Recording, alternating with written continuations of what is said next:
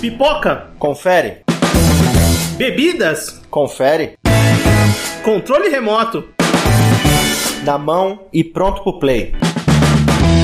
Então agora estamos entrando no Sofaverso. Muito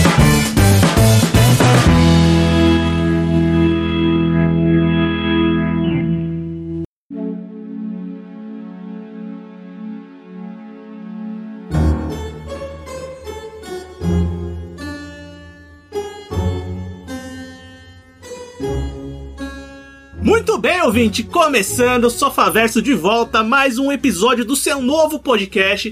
E hoje vamos falar de Drácula da Netflix. Hoje eu tô aqui com o Ivaldo. Fala galera, beleza? Hoje eu tô aqui com o Everton.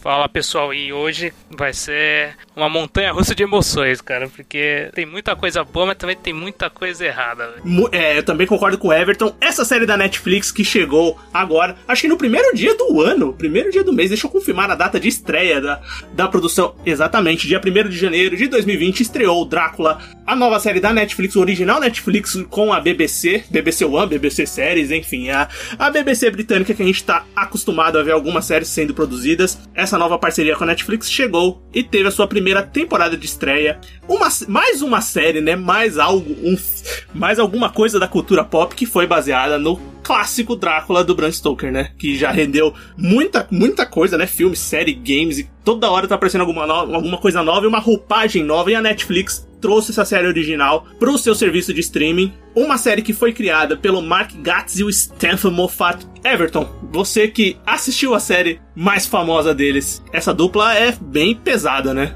O que trouxe muito destaque pra essa série, a nova do Drácula, foi a questão do Steven Moffat e do Mark Gatiss pelo fato deles terem feito a- a- aquela série nova do Sherlock, né? E como foi uma nova roupagem, um personagem clássico, todo mundo tá bem esperançoso que ia ser uma coisa bem diferente e, e- e que ia agradar bastante, né? O que não, não foi o caso pra alguns e pode ter sido o caso pra outros, como numa conversa geral aqui nossa, pra nós foi bem legal essa, essa roupagem que teve. Muita gente esperando ver o trabalho que ia ser feito. Além do Sherlock, é, a gente pode contar os trabalhos no Doctor Who, né? Que eles fizeram grande parte dessa nova fase do Doctor Who, vai de 2000 e pouquinhos pra frente. Eles são roteiristas e trabalharam diretamente nessa série que é muito grande lá no, no Reino Unido e também famosíssima no mundo. É, complementando o que o Everton falou, só mudando um pouco o ponto de vista, é, tirando a questão de roteiro, outra coisa que me deixou muito animado na questão dos trailers no que eu tava lendo, foi que me, me acometeu muito ao clássico Drácula de Bram Stoker, do Francis Ford Coppola. Me fez lembrar muito do filme e depois quando eu comecei a assistir, vendo a questão de ambientação, vendo é, elementos que cometem ao filme, obviamente cometem à obra Drácula de Bram Stoker também, deram um charme muito legal, com essa nova roupagem do personagem outros novos elementos que foram adicionados, mas muitos elementos que cometem a essa obra clássica do, do personagem que deram um charme especial, pelo menos até certo ponto, né, vamos dizer assim. O detalhe maior não é só nessa obra, porque essa obra é a mais famosa do Coppola, né? Digamos assim, muita gente conhece esse- é, o Drácula de Bram Stoker do Coppola, né? Mas ele faz referência a muita coisa que foi feita do Drácula. Ele faz referência aos filmes da Universal, faz referência aos filmes da Hammer. Verdade. Bastante. E isso foi comentado pelos próprios produtores em entrevistas. E também algumas críticas que eu li. Como o Everton já comentou, que assim tem coisas boas, tem coisas ruins, as críticas, eu li bastante crítica, tanto nacional quanto crítica gringa, de site especializado. Site americano, site do Reino Unido também, que é da onde vem a série, né? Uma das coprodutoras. E a, a crítica é bem mista, realmente. Tem críticas que gostam do trabalho feito e tem críticas que realmente não gostaram de muita coisa, praticamente nada do que foi feito na série. Mas aqui vai caber a discussão pra gente comentar o que a gente achou, né? A nossa opinião que. Eu sei que você ouvinte gosta muito de escutar, né? Ou não, né? Mas a gente tá falando. É. A série é curta, né? São três capítulos, ele é bem nos moldes do Sherlock, né, Everton? Que eles faziam, que são, tem- são capítulos longos, né? São quase filmes. Então são filmes, uma hora e meia de capítulos, são três capítulos só nessa primeira temporada, que eu acredito que vai ser a única, né? Pelo jeito que terminou e, as- e como, tá tendo a, como tá sendo a recepção da série, provavelmente vai ser a única. É, tem que ser a única que teve, a única e última, né? Porque pelo final seria muito escroto se eles fizessem uma continuação, cara. É, realmente seria, no mínimo, estranho a gente entender essa a segunda temporada de Drácula sem o Drácula. Mas enfim, é, você já percebeu que vai ter spoiler, né? Não preciso nem comentar. Se você não assistiu a série, assista a série. Se, então, se você não liga pra spoiler, pode ouvir, vem com a gente e embarque nessa nova aventura do Drácula. É, a descrição da Netflix era bem simples. A lenda de Conde Drácula se transforma em novas histórias que dissecam os crimes sangrentos do vampiro e revelam as suas maiores fraquezas. Ó. Sinopse na Netflix, né? Mas antes da gente começar o debate em si da série, vai uma pergunta que na verdade, é, a série foi vendida com aquelas frases de efeito, aquelas frases que vendem a série, né? Que aparecem nos cartazes. A frase era a seguinte: a lenda ganha um pouco de sangue fresco. Vocês acham que a lenda ganhou um pouco de sangue fresco nessa nova adaptação da Netflix? Eu acho que a ideia de falar isso vai ser muito refletida no último capítulo, no, no terceiro capítulo. Acho que é mais por isso que falaram isso. Porque ele não. Ele, a, a grande, assim, digamos assim, a grande diferença que tem é no último capítulo. Então eu acho que é mais por isso que teve esse slogan, assim. Eu acho por um motivo diferente. Ao meu ver, foi muito pela caracterização do personagem e a forma de agir, as atitudes, mostrar mais um pouco dele como um vilão, também mostrar mais das fraquezas dele, muito derivado das lendas. Não que nos outros, nas outras milhões de obras não tenha isso, mas essa série trouxe um charme diferenciado ao personagem, pelo menos ao meu ver, eu notei muita coisa diferente que me fez chamar muita atenção no Drácula nessa versão. Eu vi uns comentários, entrevistas dos, dos, dos showrunners, né, que a gente comentou no começo, da, das intenções deles para essa série, né? Além dessa nova roupagem, né, que é o que vendem na série, é, eles também queriam fazer uma série menos gore, tivesse menos violência e menos sangue jogado na tela, e realmente eles conseguiram. Não tem muito, tem, mas não é um, muita coisa que a gente espera de, um, é, de algo de, uma, é, algo vampiresco, mas mesmo assim não vai ser algo infantil, né? Obviamente não é infantil. O Drácula tem a sua é, o seu charme, é talvez até o sex appeal que seja a coisa principal que eles colocam ali, que é o charme do vampiro, né? Mais do que a violência também tem isso. Então essa é a ideia inicial deles para esse sangue fresco. Eu acho que eles conseguiram trazer algumas coisas novas. É, Pra quem conhece a história do Drácula, o primeiro capítulo e o segundo capítulo eles são bem parecidos do que a gente tá acostumado. A terceira que vai mudar realmente, mas eu acho que o problema deles foi exatamente quando eles quiseram mudar. Exatamente.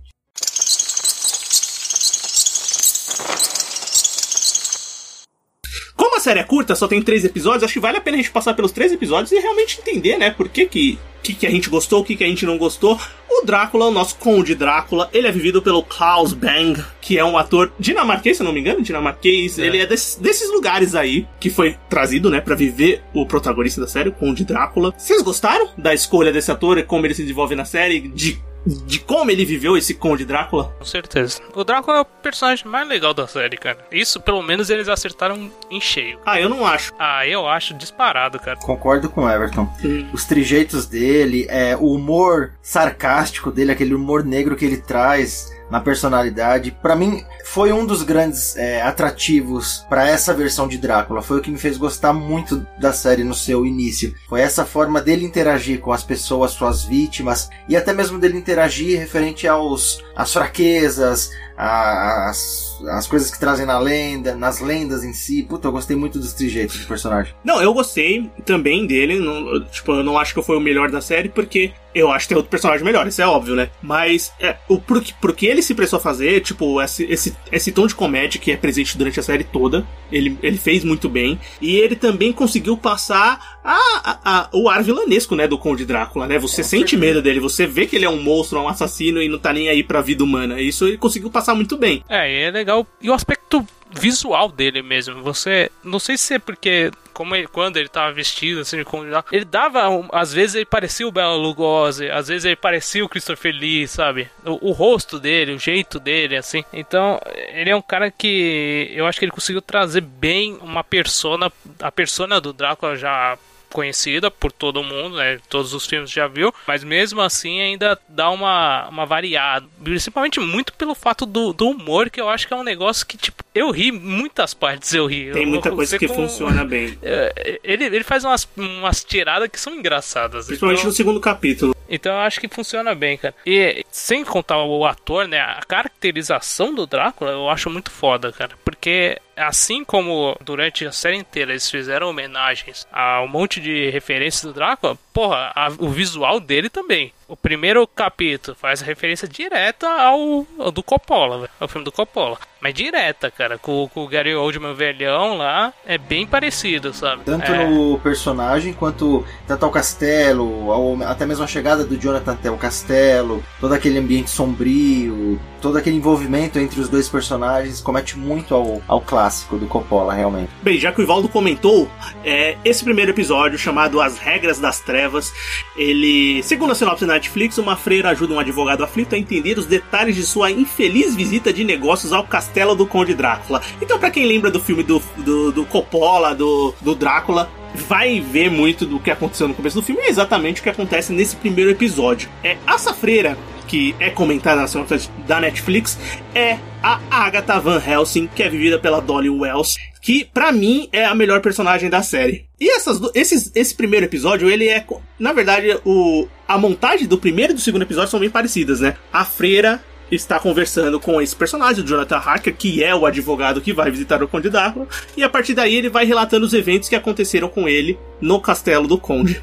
Então, como eu comentei, quem viu o filme vai se identificar, vai perceber que a história é basicamente a mesma, só que aí já vai introduzindo algumas coisas que são características da série, do, principalmente o tom de comédia. Eu achei esse, a primeira parte do capítulo maçante. Eu não, eu talvez tenha achado por já conhecer a história, talvez eu tenha achado ela, tipo, não quero ver isso de novo, posso ter tido essa impressão, mas eu acho que ela, esse capítulo melhora muito da metade pro final. Eu, eu gostei, eu gostei, cara, eu gostei bem dessa, dessa primeira parte, principalmente da construção do episódio, que eles conseguiram regrar direitinho todos os, todos os passos, dentre aspas, senão vai ficar um episódio de 20 horas. Mas toda... tem quase, tem uma hora e meia. Quase isso. toda a transição, todas as mudanças que acontecem com o Jonathan, todos os fatos, é legal como eles vão mesclando o atual com a vamos dizer assim, com o interrogatório da, da Van Helsing com, com o Jonathan e tudo que vai acontecendo com ele. Então acho que construiu bem aquela atmosfera que comete muito ao filme do Coppola. Eu achei que foi uma mesclagem muito boa e a interação do Drácula, tanto com Jonathan quanto com as freiras, que a gente vê mais ao final do episódio,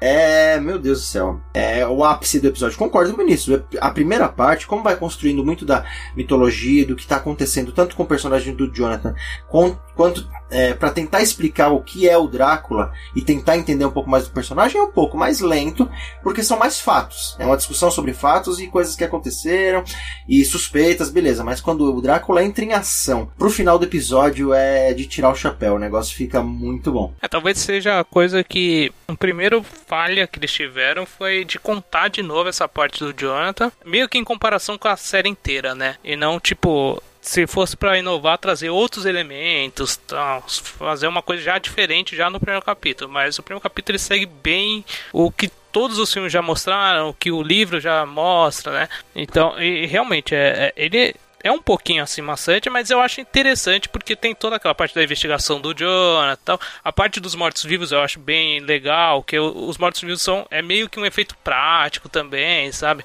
É, ele dá ele tem um, um teor de trash que eu senti, sabe? Uhum. Então tem mesmo. Isso que eu achei bem interessante. E é o diferencial, né? Se a gente comparar com o filme do Coppola, é... a gente tá comparando muito com o filme do Coppola porque talvez seja a memória que a gente tem mais forte, né? É... A gente tem um filme mais, assim, uma, uma perspectiva mais trash, de uma comédia, de humor negro, assim, mais é... forte, acentuada. Lá a gente tem um aspecto de terror muito maior. Por exemplo, a, questão da. Eu lembro sempre da sombra do, do Drácula se mexendo. Ali já é um diferencial muito grande daquele Drácula para esse Drácula. Vocês já conseguem ver como ele quer diferenciar aquele Drácula desse Drácula. É uma per perspectiva totalmente diferente. Eu acho que talvez isso seja algo que faltou um pouco na série. É, mas também eu entendo a escolha. A escolha deles foi para não fazer um, um Drácula tão monstro mais monstro e talvez eh, muitas vezes humanizar ele trazer ele mais para perto do ser humano, mesmo com todos os poderes que ele tem. Mas isso é uma escolha que eu entendo que eles fizeram. Cabe gente gostar ou não. Eu senti isso na primeira parte do episódio. Mas, repetindo o que eu falei anteriormente, quando ele chega no convento, ele demonstra muito mais o lado não sei se eu posso dizer sádico, ou mesmo animalesco dele. Que você vê ele rosnando, ele todo cheio de sangue. O cara sai de dentro de um lobo, caralho. então ali você vê que ele não tá pra brincadeira. E que ele não é tão monstrão clássico que dá risada, põe a capa no rosto. Ele é um cara sádico, ele quer matar, ele quer destruir, ele acha engraçado, ele acha é, divertido brincar com as vítimas dele. Então ele tem esse lado sádico e maldoso que torna ele um puta do monstro perigoso, assustador. Não necessariamente precisando de jumpscare ou ficando com a cara feia, sei lá, uma cara deformada de monstro, mas só pelas atitudes dele. Essa segunda parte mostrou muito esse lado de vilão mesmo, de monstro que ele tem. Essa cena do lobo é muito boa, cara. Ela realmente ela traz o, a característica do Drácula, a característica dele, no, por exemplo, no filme do Coppola, ele também vira um lobo tal. Mas não é aquela questão de transformação em lobisomem, né?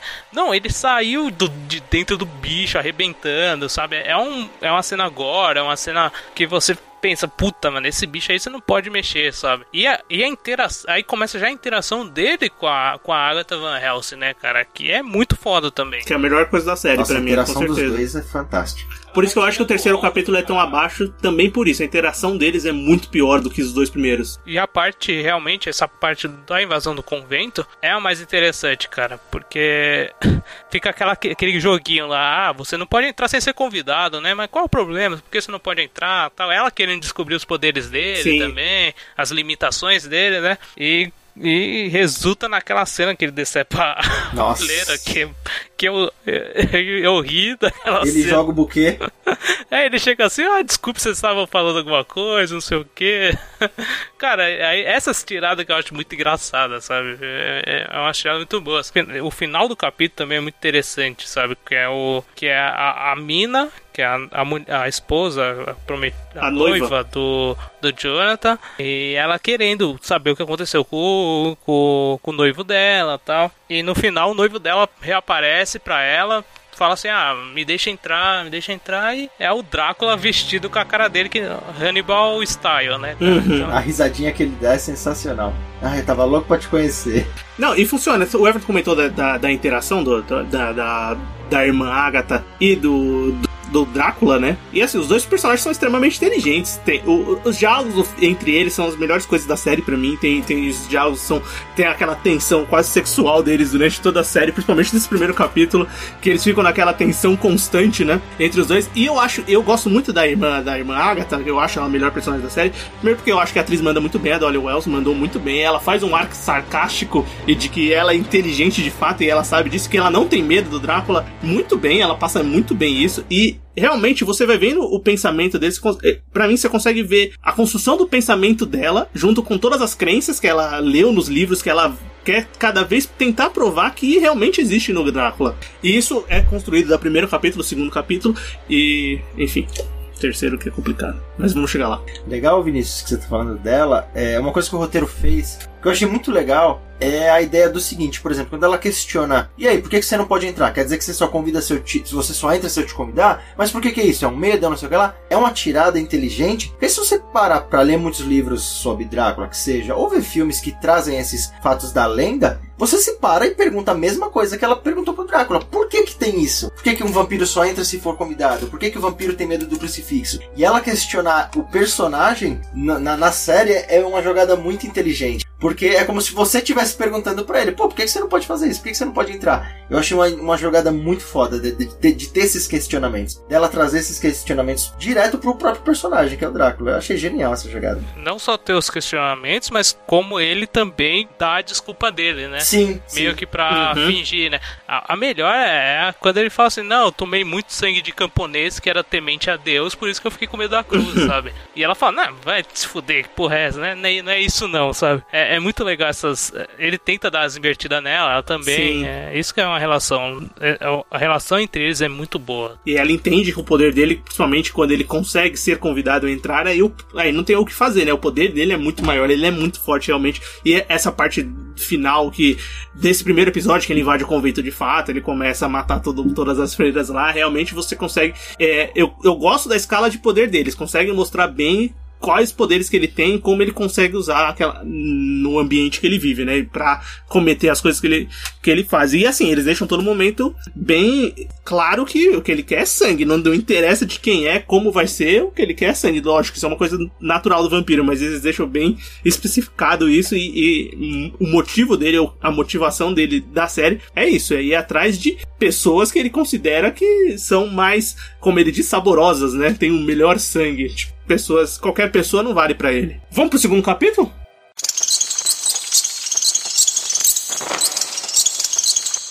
E no segundo capítulo a gente continua conhecendo o Drácula, mas a gente tem uma história mais fechada, né? O nome do capítulo é Sangue a Bordo. E, e na sinopse, um navio rumo à Inglaterra encontra um fatídico destino orquestrado por seu sombrio passageiro. Mas nem tudo é vitória no caminho de Drácula. O, o, o capítulo, é, para mim esse é o melhor capítulo da série, porque eu acho que ele é o mais fechado, mais bem construído assim, que para mim ele funciona do começo ao fim, ele tem um ritmo bom, é o capítulo que eu mais gostei. Como eu falei, o primeiro eu acho que tem um começo que é mais maçante, demorado e depois no final ele, ele funciona. O segundo eu acho que ele começa muito bem e termina muito bem.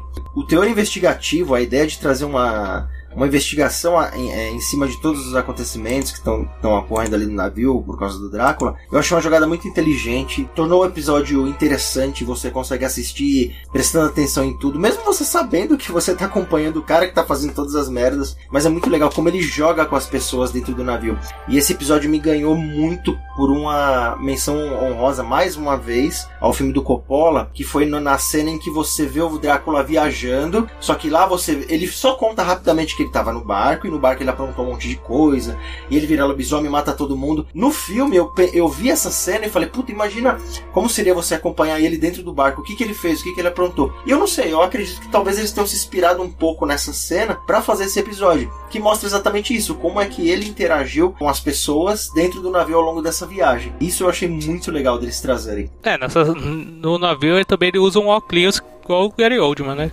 É verdade, é verdade. verdade. Mas eu não sei se vocês acharam, tipo, eu gostei do, eu gostei muito do episódio, como eu falei, eu achei o melhor da série.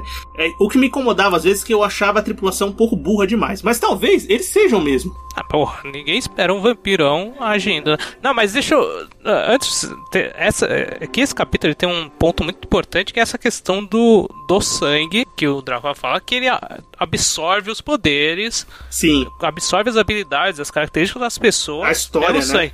Que eles falam, sangue é vida, sangue é isso, sangue é o, o que traz todas as características da pessoa, tal. E a cena que, que eu acho que traduz bem isso é quando ele encontra lá uma, uma senhora no navio tal, e era uma antiga amante dele. Aí ele toma o sangue de um marujo lá que falava alemão para poder falar com ela tal. E isso é uma característica muito legal no, no é, na série. É, e é, o que é mais legal também é a homenagem que ele faz nessa cena porque ele tá vestido com a mesma roupa do Bela Lugosi, cara. É, por isso que eu achei a roupa dele muito Eu desconfiaria daquela roupa, mas também naquele tempo tudo bem, vai deixar pra passar. Mas isso é, uma, é que eu tava falando, que é, o, vão sendo introduzidos os poderes dele aos poucos. Então nesse capítulo eles mostram melhor essa habilidade dele de conseguir alguma coisa da outra pessoa pelo sangue. A gente tem a parte que ele produz aquela névoa que é constantemente que vai junto com o navio, né, o tempo todo. Então ele consegue criar aquela atmosfera ainda mais pesada, ainda mais é, controlada para ele conseguir fazer tudo o que ele tá fazendo dentro do navio. Cara, mas o Draco, né, também o Draco tem uns jutsus fortes, hein, mano? Aquele é. Porque, porra, velho. É, do, esse da Neva eu não lembrava que ele tinha, sinceramente, eu nem sabia que ele tinha essa habilidade.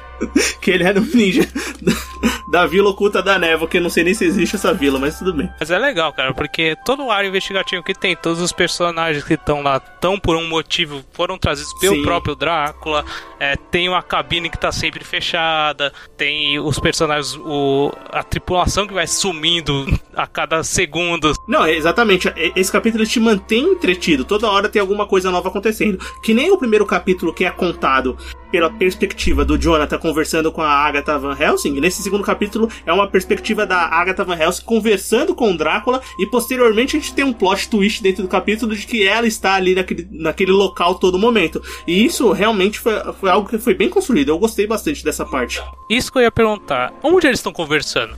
Na mente da Agatha, eu entendi. É, foi o que eu entendi também. É, achei meio estranho, tá ligado? Essa escolha assim. É, e é o que eles levam depois, posteriormente também. No terceiro capítulo, eles usam até demais ele isso, né? Ele chega a comentar que. Não que ele use essas palavras, mas é, meio que ele fala que quando ele morde uma pessoa lá que ele quer controlar tal, ele fala que a pessoa vai estar dentro da mente dele, ele vai estar dentro da mente da pessoa, eles vão ser o mesmo. Então ele deve ter algum tipo de habilidade Sim. que ele consegue influenciar a mente da pessoa. Não, isso, isso beleza. Não, tipo, pela escolha, tudo bem. É, o que eu achei estranho é que é, eles estão debatendo coisas que estão acontecendo no mundo, no, no, mundo real, uhum. assim, uhum. na mente dela, tá ligado? Tipo, é, eu achei meio confuso então, isso. Mas, mas, eu, mas essa parte tem uma cena que eu acho muito boa, que é quando ela descobre que aí sobe a câmera e tá montando o 9, assim, no lugar onde eles estão, cara. Essa cena achei muito foda, velho. Mas sabe o que pode ter acontecido também, para você entender? Eu acho que talvez é, aqu aqueles flash. O, o Drácula ele pode ter passado várias vezes pelo quarto dela e ter conversado ou estado com ela em alguns momentos, entendeu? Então,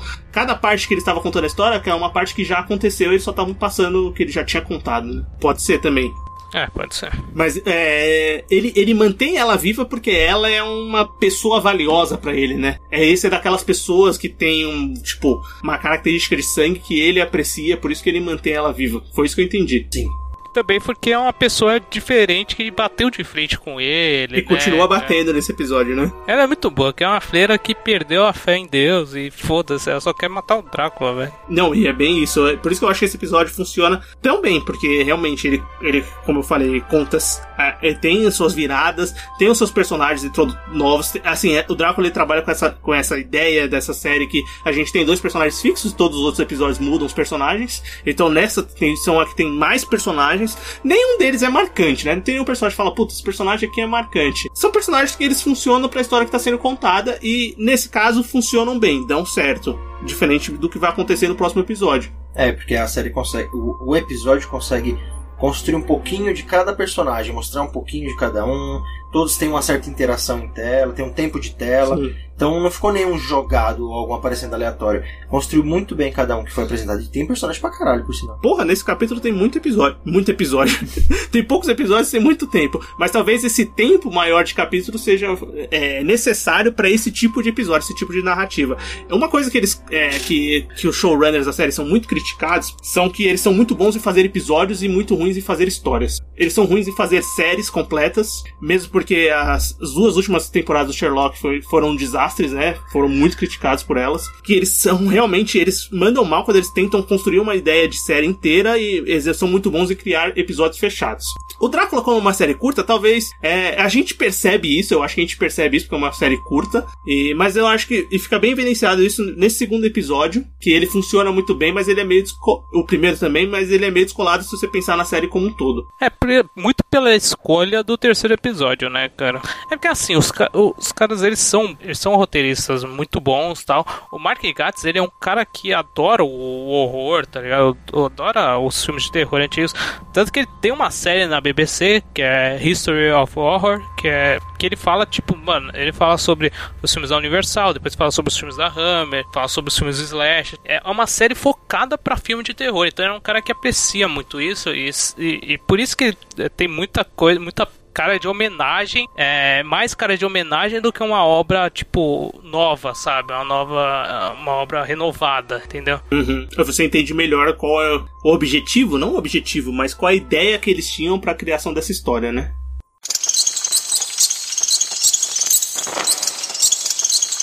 Mas bem, vamos, já que a gente tá criticando, vamos pro terceiro capítulo para saber o que aconteceu, né, nesse final.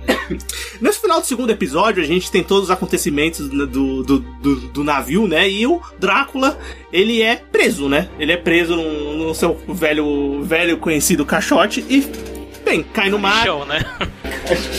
caixote. Ah, fala caixão, né? Eu sei que era um caixote, mas. Mas era um caixote. Mas você menosprezou muito, cara. ah, tá. Não, eu fiquei pensando, falei, caralho, será que, eu... será que era um Esse caixão? de merda aí, ó. será que era um caixão e eu não percebi? Tá bom, vou, eu vou falar caixão, porque meus amigos, meus colegas de podcast querem, mas era um caixote, tá? Fique bem claro. Mas ele ficou preso ali. E a gente tem. É... No final do capítulo ele se liberta, né? Daquele, daquele caixão. E a gente percebe que ele está no tempo atual. Ele, ele, ele é confrontado por uma mulher que é exatamente a cara da Agatha Van Helsing, mas não é mais ela. É a Zoe Van Helsing, que é uma descendente de muitos, muitos anos. Ele ficou mais de 100 anos, 123 né, ali, anos. 123 anos, para ser mais exato, embaixo da água e foi liberto ali nos tempos atuais. E o terceiro episódio ele parte dessa premissa dele estar no novo mundo, na nossa realidade, no mundo contemporâneo. E aí Foi que eu acho que os problemas começam de verdade. O que, que vocês acharam desse episódio? Foi o que eu não gostei do segundo capítulo, foi o final, cara. No final eu olhei e falei, mano, isso não vai dar bom não, cara. Muito por, pelo fato de ser três episódios e tal, e você mudar a linha temporal no último capítulo, para mim funcionaria muito melhor se fosse desde o começo, sabe? Se fosse, ah, beleza, eu quero readaptar o Drácula, mas vamos fazer nos tempos modernos. Beleza, para mim funcionaria muito melhor. Você coloca desde o primeiro episódio, né? Isso. Aí você apresenta personagens clássicos da história do Drácula no mundo atual só no último episódio, sabe? Isso que pra mim. Everton, uma coisa parecida com o 7, né? Do André Bianco. É. Que os vampiros são todos acordados no tempos, nos tempos atuais, né? Não, não tem, eles não têm esse flashback de passagem de tempo, eles já estão por aqui, com seus poderes e tudo mais. O que eu não entendo é, é complementando o que o Everton tá falando, concordo plenamente. Meu, o cara vai sair do fundo do mar? Ok. Qual é o problema dele sair? Beleza, no, no mesmo período, na mesma época que ele tá, dava para ele tacar o terror lá, dava para ele enfrentar a Agatha, dava para aparecer de repente até um outro personagem icônico, ou até inventarem um personagem para confrontar ele. Ou até mesmo, se é aquela série onde o vilão ganha no final, beleza, é um diferencial, ele é o Drácula, ok. Mas, meu, eu até tava fazendo a pesquisa, para pra pensar, Drácula 2000, é nos tempos atuais, deu certo? Não deu certo. Não Drácula deu certo, de... Drácula 2000? Drácula 3000. Deu é, esse certo. deu certo. Esse deu certo. Mas deixa pra lá. A gente teve, há uns anos atrás aí, Drácula, a história nunca contada, em que o final Drácula tá nos tempos hum, atuais. Meu Deus. Deu certo? Não deu certo. Meu, Mas sabe qual é a maior referência, Ivaldo? É. é. É, um filme chamado Drácula no Mundo da Minissaia. Nossa. Drácula... Não, então, o protag... é da Hammer esse filme, o protagonista é o Christopher Lee, cara. Uh -huh. Ele é de 1972 esse filme. E a história é essa, é o, o Drácula vindo pro mundo em 1972. E que a minissaia acabou de ser, acabou Exatamente. de ser criada. Então, tipo, é, eu acho que é, eles quiseram ter essa ideia, vamos trazer o Drácula pro mundo atual, né? Mas tanto que eles fazem uma referência no, na, no, no filme, é que o nome original do filme é Drácula AD 72, né? E no filme, o, no, no, na série, a, a Agatha tá lá no hospital, o quarto dela é AD 72, sabe? Eles fazem a referência direta a esse filme. Só que cara, não funciona pra mim, velho. Não, pra mim esse, esse capítulo começa todo errado. Assim, eu não sei o que vocês acham, mas eu acho que essa questão do o Drácula, ele coloca como justificativa já conhecer todas as coisas, ele tomar a arma de uma pessoa que é super treinada no começo do episódio, falando que, pô, eu já vivi muito tempo, então eu me adapto muito rápido. Eu achei isso completamente bizarro. Ele tomar o sangue e aprender a usar tudo, celular, Skype, eu é, achei mas... caído. Exatamente. Ele já saiu do mar, já pegou, nossa, uma câmera, ó, oh, que legal. Exatamente. Nossa. Ele falou assim: não, eu me adapto rápido já, eu vivi muito tempo, mas, meu, não, não pra mim não funcionou. Eles, eles jogaram, no segundo capítulo, jogaram a ideia que ele consome o sangue e tal e absorve as habilidades. Mas, pô, mano, eu achei meio forçado, sabe? Ele, pô, é, até as partes cômicas pra mim não funcionam. Ele contratar o advogado, tá ligado? Eu, achei eu acho que, pr primeiro, esse capítulo ele, ele tem muitas histórias que são meio des desconexas. Talvez elas tenham até conexão, mas é, que são chatas, sabe? Tipo, a gente tem toda a parte da doutora. Primeiro a gente acha que ela é uma policial, na verdade ela é uma doutora, uma pesquisadora que tá que vai prender o Drácula depois posteriormente, que podia gerar coisas boas, mas não vai gerar. Depois a gente tem toda a história da, da Lucy, chata pra Que é chata Nossa. demais. Aí sim a gente tem a introdução de personagens novos. Tem a Lucy, tem o Jack, que é um namoradinho, uma pessoa, um cara que gosta dela. Mas a Lucy é aquela, aquele amor, aquela amor É, aí eles do... trazem as referências, né? O Jack é um personagem que é, Exatamente. É, o Quincy, que é o cara o texano também, é um personagem famoso. É a noiva sedutora, porque na sinopse da Netflix, o Drácula chega nas Novas Terras, lá ele, ele retoma antigos hábitos, encontra uma noiva sedutora, que é a Lucy, e, e desafios aterrorizantes. Então, esses desafios eu não entendi muito bem o que são esses desafios. Mas enfim. Eu assisti o episódio. É. Eu acho que as escolhas estéticas do episódio. É, cada episódio tem um diretor, então o primeiro e o segundo eles são bem parecidos, mas o terceiro ele já muda muito. Tá certo, ele tá no tempo atual, tá, tá no tempo atual, já vai, vai ter uma diferença grande. Mas algumas escolhas é, ele não funcionam. A montagem dele é ruim, né? Você percebe que tipo, as cenas são meio deslocadas, né? Tipo, um, o que tá acontecendo no núcleo, de repente vai para outro núcleo e você não vê uma conexão entre aqueles dois. O Drácula usando o Tinder, falando em, com gíria. Nossa. Puta, mas ele mandando emoji. O emoji do Drácula foi nojento, cara. Não, meu, nada, nada a ver. Muito ruim essa parte. Eu acho que, assim, se você tirar toda a parte da Lucy e do amigo dela e deixar só o Drácula ali na prisão estava até que poderia funcionar. Até o momento que ele chama um advogado, que aí também eu acho que é cagado pra caralho. Oh, se, se fosse uma instituição séria, a Jonathan Harker, eles tinham Porra, matado mano. o advogado e desovado o, orso, o, o corpo dele, né, cara? Lógico, não faz sentido nenhum ele chamar um advogado e sair de boa. Não, essa, ele tá trabalhando na minha família não sei quantos anos. Meu, trabalhando com mercenário, você tá fazendo uma base secreta, um instituto. Você tá com o Drácula preso? Você tá com o Drácula essa, preso, né? você sabe que ele é o Drácula de fato. Você acha que ele vai se adequar em alguma lei humana? Não faz o advogado sabe que ele é o Drácula, o advogado ajuda ele, velho. A única que piada que funcionou foi ele questionar o vaso sanitário. Ele falou, porra, uma privada? Eu sou um vampiro. Eu não cago. Foi mal. Não, algumas piadas ainda continuam funcionando, né? Não, é porque o cara, o, o, o Klaus Bang, ele, ele, ele, é um bom ator, ele, ele trouxe um jeito muito peculiar pro Dragon, então é bem legal ver ele agindo assim, né? Só que Cara, é, o capítulo não funciona, velho. Isso que é o problema, velho. Não, infelizmente, é, não funciona, ele é muito deslocado no é final. É muito cansativo esse episódio. É, e, e, quando vai chegando pro final, que vão se conectando os personagens, a Lucy tem a sua. É, ela é como se é uma amante do, do, do, Drácula e é uma pessoa que ali sente prazer em o Drácula tirar o seu sangue. E ela faz toda aquela viagem como se fosse algo sexual. Pra, o prazer dela é isso, né? E é aquela pessoa que, tipo, a vida vai acabar mesmo, então tudo faz, vou viver intensamente todo o tempo que eu tiver. E o Drácula se aproveita disso. E, esse, e o Drácula modernizado, inserido nos tempos atuais, ele já começa a funcionar porque ele é um tiozão no, no, querendo ser jovem. Isso já é, já é ruim em qualquer aspecto. Se você é o Drácula, é muito pior. E, é, e isso que vai acontecer no capítulo até chegar no, no, na parte final, né?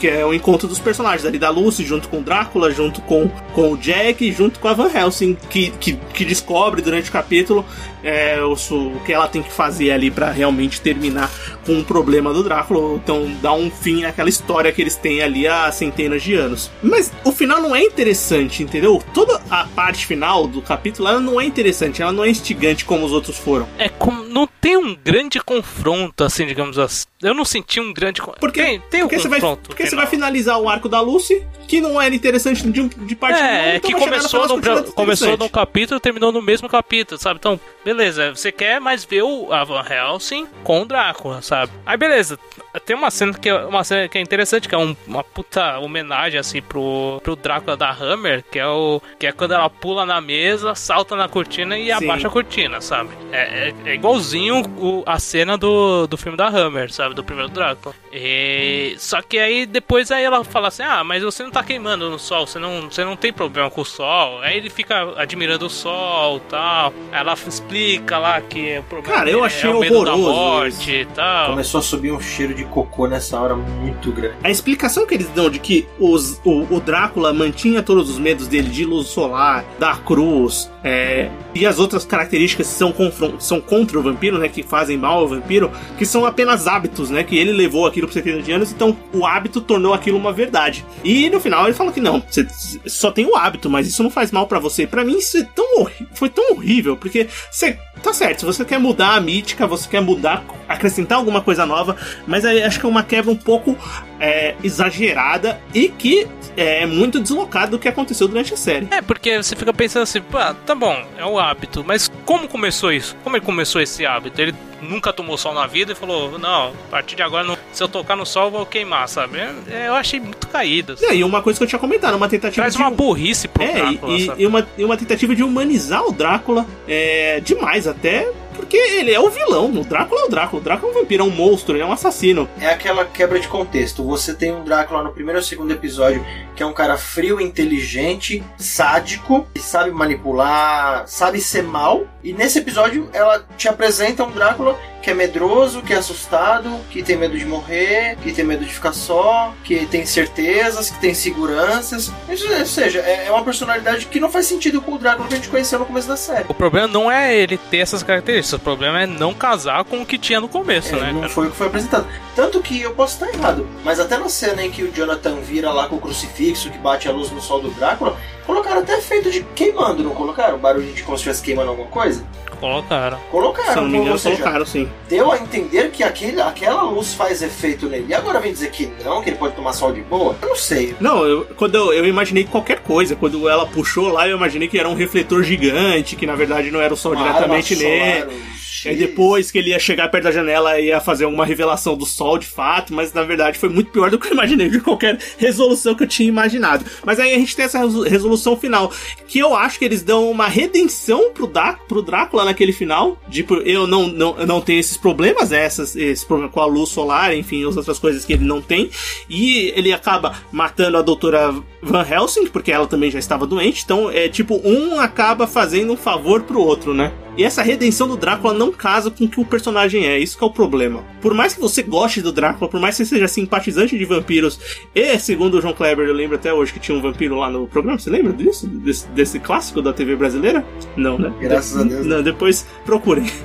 A menina namorava com o vampiro, mas pulando isso, é, eu acho que não casa com o Drácula. Você vai fazer uma história do Drácula, velho, ele é o vilão do começo ao fim, cara. Não tem essa. Se você não tiver uma boa explicação, que não é o caso do final dessa série, não faça. Dá, dá a impressão que você tá, te- tá vendo o terceiro episódio de uma outra série de outro Drácula que não tem nada a ver com o que a gente tava assistindo antes. Bem, após discutida esses três, após discutida a série, né, esses três episódios dessa nova série da Netflix, a gente vai dar uma nota aqui no Sofaverso, a gente vai dar notas pras coisas, pras séries novas que a gente comentar aqui, pros filmes ou pros animes ou pra qualquer coisa que a gente comentar que seja novo e pra você ter uma noção de assistir ou não, baseado nas nossas humildes opiniões, nossas humildes opiniões que às vezes não vale de muita coisa na crítica especializada, mas a gente vai dar de qualquer jeito. Então, de 0 a 10 litros de sangue para Drácula e Valdo. Eu vou dar a nota 5 pelo seguinte motivo. O primeiro episódio foi muito bom, me animou. O segundo episódio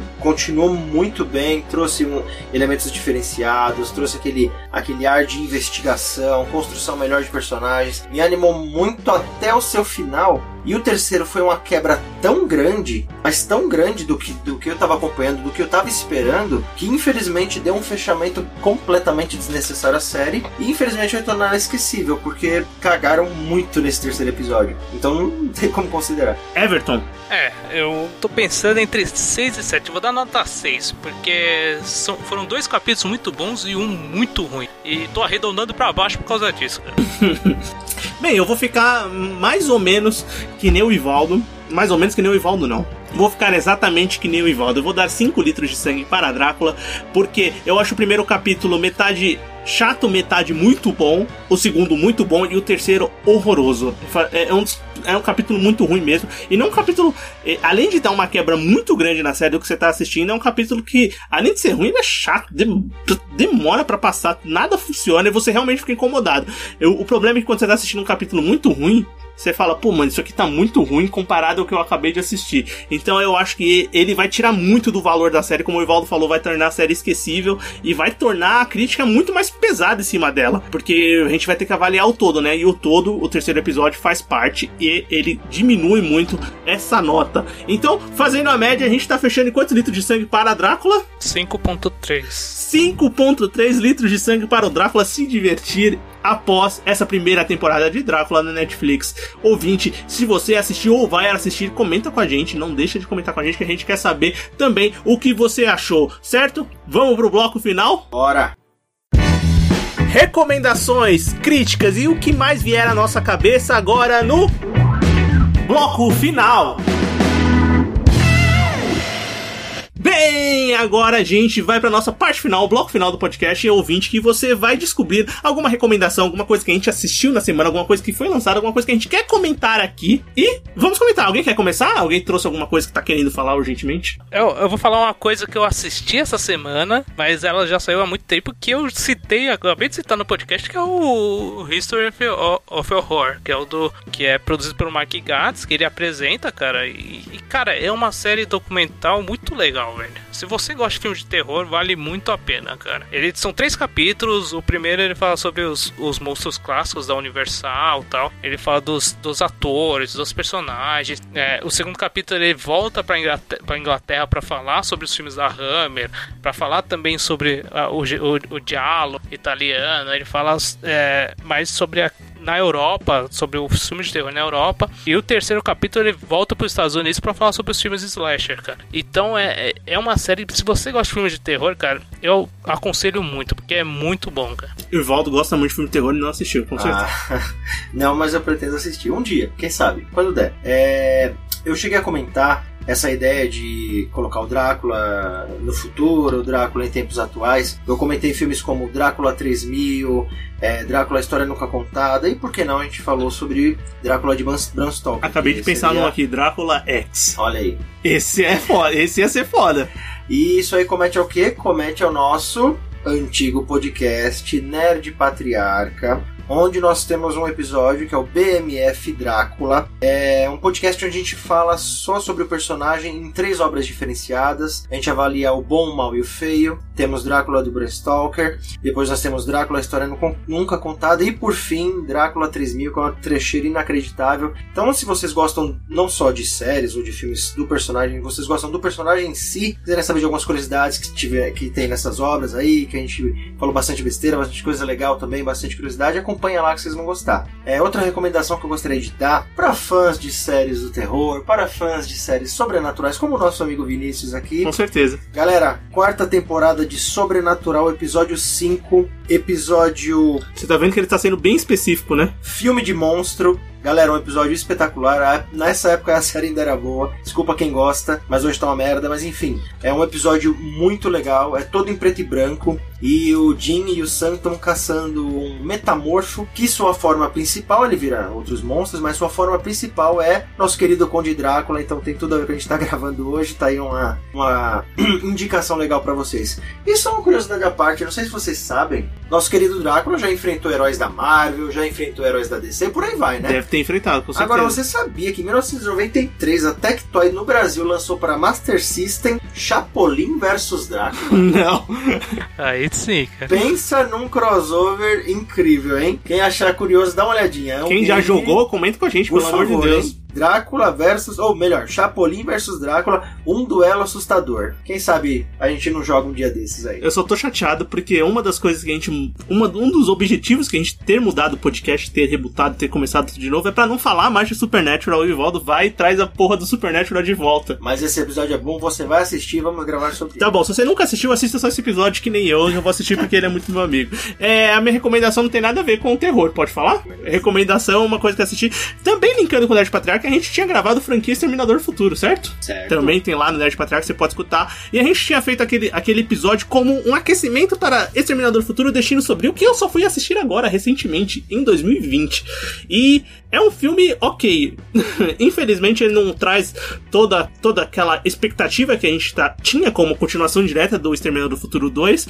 Mas assim, ele tem suas qualidades, ele se perde um pouco no arco final, mas eu acho que é um filme que vale a pena ser conferido. Ele tem a ação dele é alucinante, muito bem feita, os personagens novos são legais, a Linda Hamilton tá de volta como a Sarah Connor e funciona muito bem, o Schwarzenegger tá lá. É, o arco final dele é bem ruim e ele flopou de bilheteria, né? Ele foi muito mal de bilheteria, provavelmente não terá uma continuação. Mas como franquia, ele é melhor que qualquer um dos outros filmes que saiu posteriormente ao 2. Então eu acho que vale a pena ainda conferir. Certo? certo? Eu acho que é isso, galera. Muito obrigado por ter escutado o podcast até aqui. A gente volta no próximo episódio. Falou!